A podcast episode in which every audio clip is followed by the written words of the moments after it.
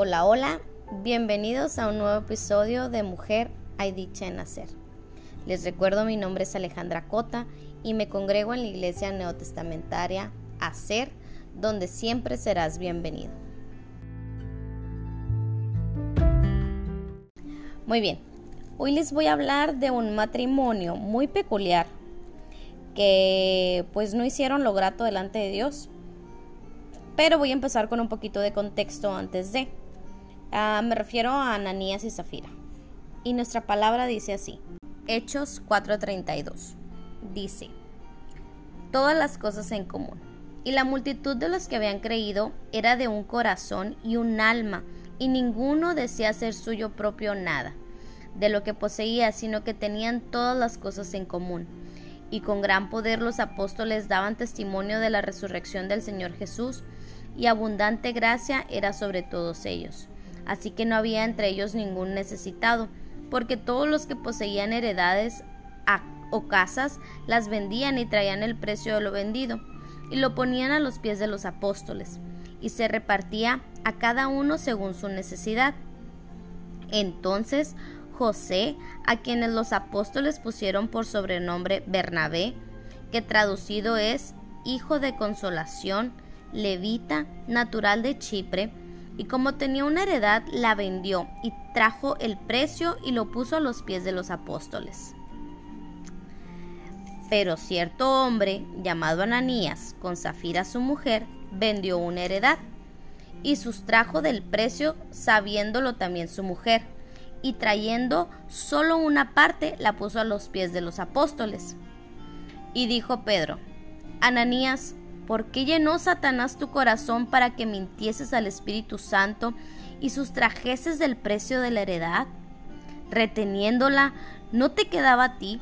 Y vendida, ¿no estaba en tu poder? ¿Por qué pusiste esto en tu corazón? No has mentido a los hombres, sino a Dios. Al oír Ananías estas palabras, cayó y expiró. Y vino un gran temor sobre todos los que lo oyeron, y levantándose los jóvenes, lo envolvieron y sacándolo lo sepultaron. Pasando un lapso como de tres horas, sucedió que entró su mujer, no sabiendo lo que había acontecido. Entonces Pedro le dijo, dime, ¿vendiste en tanto la heredad? Y ella dijo, sí, en tanto. Y Pedro le dijo, ¿por qué convenisteis en tentar al Espíritu del Señor? He aquí la puerta de los pies los que han sepultado a tu marido, y te sacarán a ti. Al instante ella cayó a los pies de él y expiró. Y cuando entraron los jóvenes la hallaron muerta, y la sacaron y la sepultaron junto a su marido. Y vino gran temor sobre toda la iglesia y sobre todos los que oyeron estas cosas.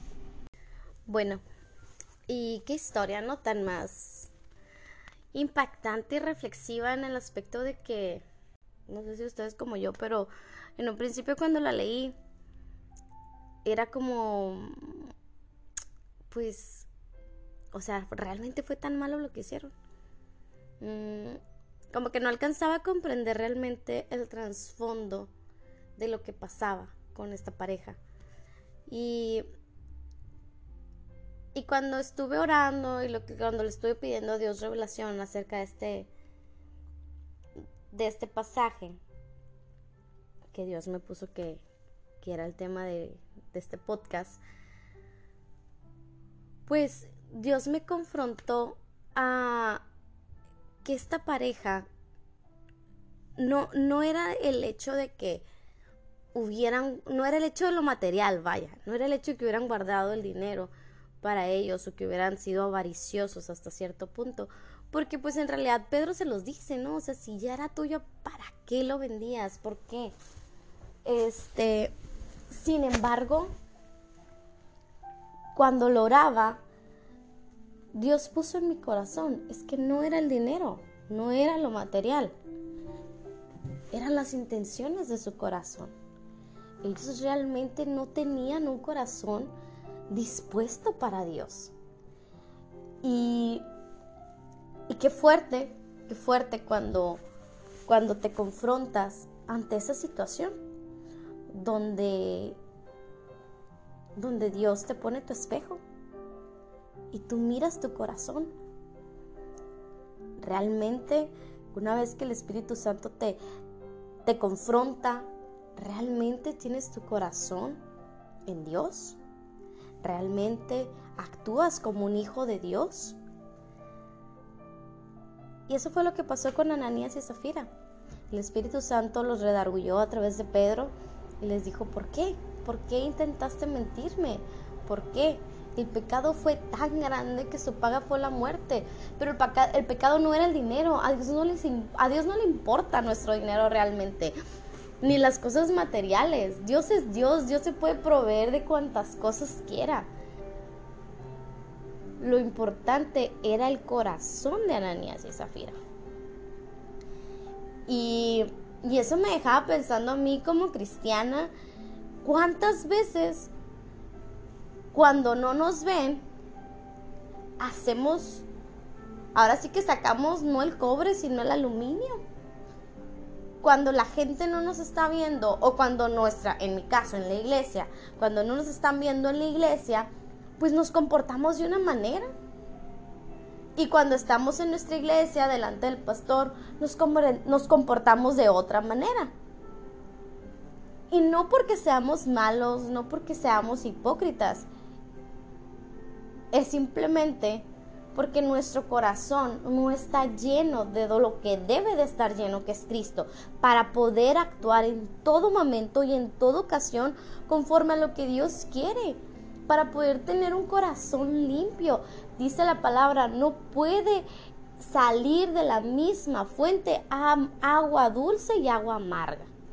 Entonces, lo primero que tenemos que ver o lo primero que tenemos que hacer es vernos en el espejo a través del Espíritu Santo y redarguir nuestro corazón, porque nuestro corazón es engañoso, la palabra lo dice. Solamente hay uno que conoce realmente lo más profundo de tu corazón. Y ese siempre va a ser Dios y solo Dios. Entonces, hagamos ese análisis de realmente estoy haciendo las cosas de la manera correcta? ¿Realmente mi corazón está en donde debe de estar? ¿Y dónde debe de estar nuestro corazón? Pues a los pies de Cristo, humillado, contrito, a los pies del Señor.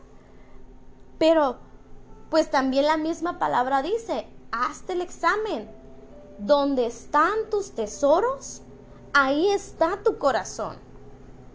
Por eso nos dice, no te afanes en hacer riquezas, no te afanes en, en armar castillos en la tierra porque todo eso perece. Enfócate en hacer la voluntad de Dios. Enfócate en hacer los tesoros del cielo. ¿Y cómo llegamos a hacer los tesoros del cielo?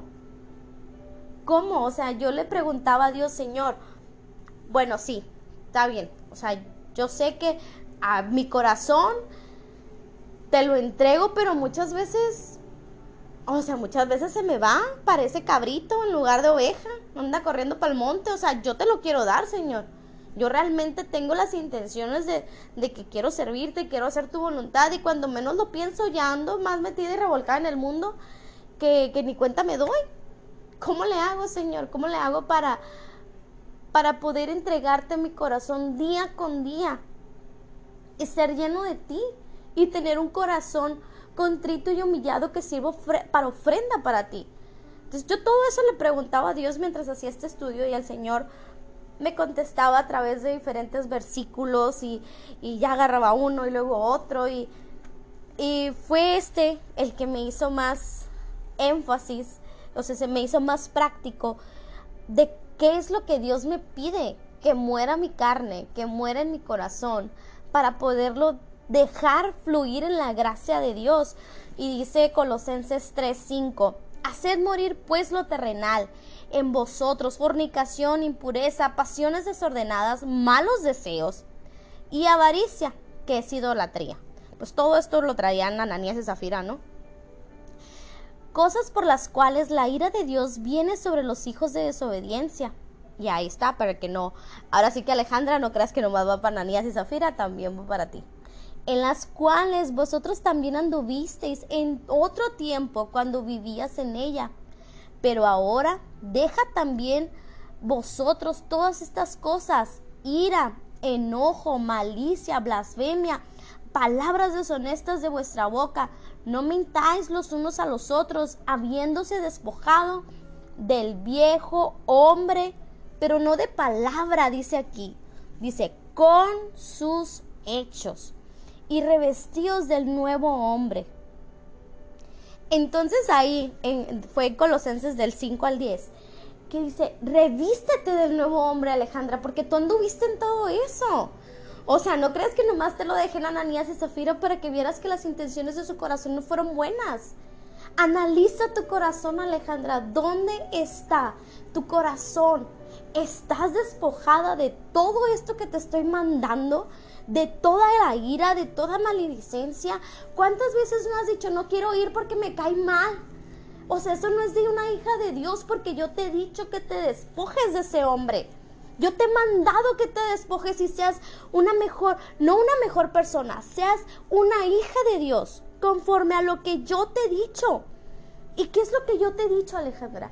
¿Qué es lo que yo he hecho en tu corazón para que tú dejes ese viejo hombre?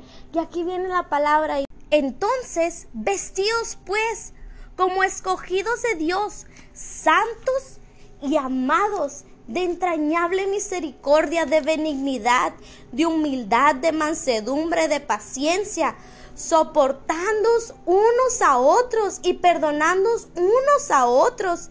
Si alguno tuviera queja contra otro, de la manera que Cristo os perdonó, así también hacedlo vosotros. Y sobre todas estas cosas, Alejandra, vestidos de amor, que es el vínculo perfecto y la paz de Dios gobierne en nuestros corazones, a la que asimismo fuisteis llamados en un solo cuerpo y sed agradecidos.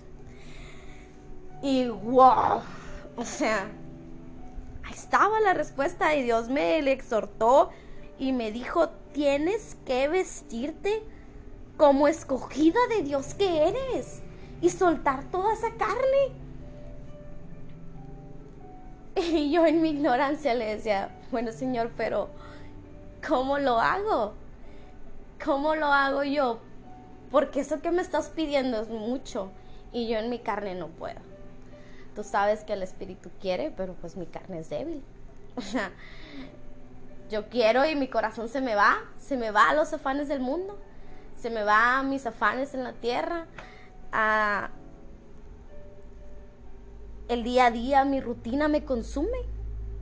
¿Cómo, Señor? ¿Cómo llego a ser una escogida de Dios? ¿Cómo muestro que soy tu escogida, Señor? Que tú me has escogido, Señor. ¿Cómo le hago? Y, y no, no yo, Alejandra, solamente.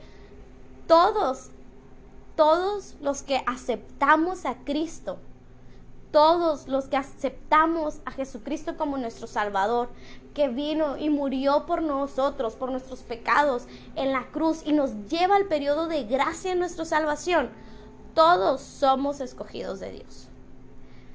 No me pongo la, la corona de que yo soy muy, muy especial.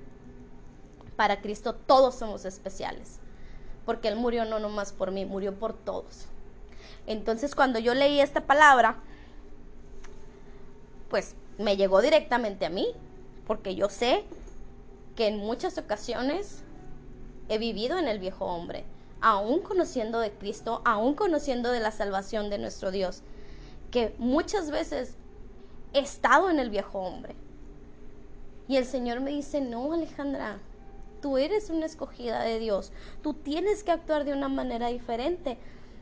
Pero entonces yo le decía, Señor, pues si quiero, si quiero entregarte mi corazón, si quiero hacer lo que me dices y si quiero llenarme de tu paz y ser y perdonar a mi a mi prójimo 70 veces 7 y más si es mi marido otras 20, pero ¿cómo le hago, Señor? ¿Cómo le hago si pues me gana a veces el coraje, me gana a veces eh, eh, la ira, la impaciencia, me gana mi carne, me gana mi hombre, Señor? ¿Cómo le hago, Señor, para entonces llegar a ser un escogido de Dios, llegar a ser un digno representante de Dios y que mi corazón, Señor, esté donde debe estar, esté a los pies de Cristo. Y, Dios me trajo una imagen de una fuente, de una fuente con mucha agua y un varón sentado a un lado de ella. Indagando en esa, en esa imagen, era que yo tenía que limpiar mi corazón. Y dice Ezequiel 36, 25, esparciré sobre vosotros agua limpia y seréis limpiado de todas vuestras inmundicias y de todos vuestros ídolos os limpiaré. Entonces, cuando se venía esa imagen a mi mente, pues me recordó la mujer samaritana, esa que le decía cuando Jesús fue y le pidió agua y que nuestro Señor le decía, si supieras quién te pide de beber, si supieras quién es el que te está diciendo que me des agua, tú me pedirías agua a mí. Y dice la palabra, cualquiera que bebiera de esta agua va a volver a tener sed, que es el agua del mundo, que es el agua de, lo de la naturaleza.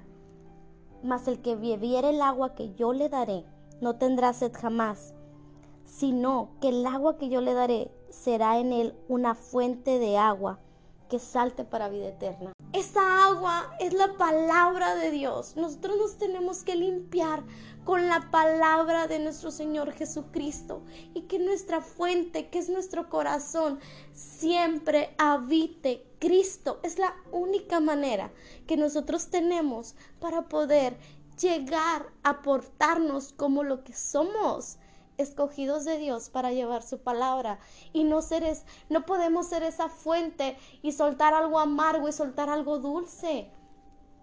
Porque entonces nos estamos engañando. No podemos tener a Cristo y no tener amor por nuestro prójimo. Y no es amor por nuestro prójimo, no nomás para el que no tiene, o para el que es, o para los pobres. Amor a nuestro hermano carnal, a nuestro hermano en la iglesia, a nuestro esposo. Tener misericordia de nuestro prójimo realmente. No juzgar, no chismear, no decir me cae mal, no lo soporto. Porque entonces examina tu corazón. Esa fuente no está dando agua dulce. Nos tenemos que limpiar con el agua viva que es Cristo. Cristo es el único que nos puede limpiar. Cristo es el único que a través de su palabra, del sacrificio, de obediencia, de la fe en Él, es el único que va a poder transformar nuestro corazón. Él es el único que pudo ser el varón perfecto y limpiar nuestros pecados, pagar por nuestra salvación, que nos las dio de gracia. Sin embargo, nuestro corazón para poder vivir en esa paz y en ese gozo y ser rectos delante de Dios, poder dar esa ofrenda encendida, honorable para Dios, solo puede ser a través de Cristo y la obediencia hacia Él, el amor hacia el prójimo. Es la única manera que nosotros tenemos para poder limpiar nuestro corazón de todo lo que todos los días lo ensuciamos.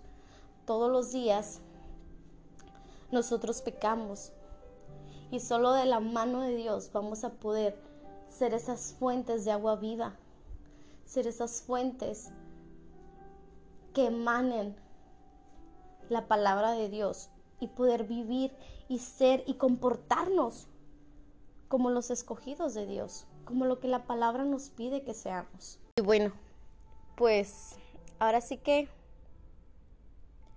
yo creo que nos deja mucho, o la intención de este podcast es que nos deje reflexionando realmente eh, en dónde está mi corazón, en dónde tengo mis tesoros. Y pues ahí voy a poderme dar cuenta dónde está mi corazón. Si mi tesoro está en hacer la voluntad de Dios, en ser obediente a Él, en buscarlo, en fortalecer mi fe, en orar por mis hermanos, por mí, por tener esa comunión y esa relación con Dios. O estoy afanada en el éxito terrenal, en que todos me miren, en que, en que vean cuán bien hago las cosas, el tener un éxito profesional o un éxito eh, en lo humano, el, el que cada que yo piense algo malo y que, que realmente me redarguya el espíritu de eso no es una actitud de una hija de Dios. Yo creo que, que tenemos que buscar examinar nuestro corazón para poderlo humillar y regresarlo a donde debe estar, que es a los pies de Cristo. Y pues yo sin más por el momento me despido, no sin antes pues hacer una oración por cada uno de nosotros.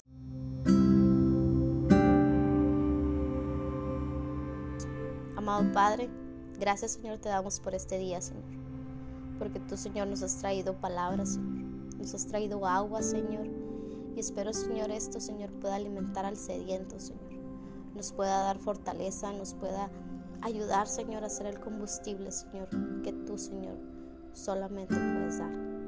Que a través de tu palabra y que el Espíritu Santo, Señor, fluya como ríos de agua viva en nuestro corazón, Señor, para poder hacerlo grato delante de ti. Gracias, Señor, te damos y te pido, Señor, que si mi corazón se desvía todos los días, Señor, todos los días nos ayude, Señor, a corregir, Señor, y a llevar, Señor, el corazón a donde pertenece, Señor que es a tus pies. Gracias Señor, te damos por tu amor y tu misericordia. Amén.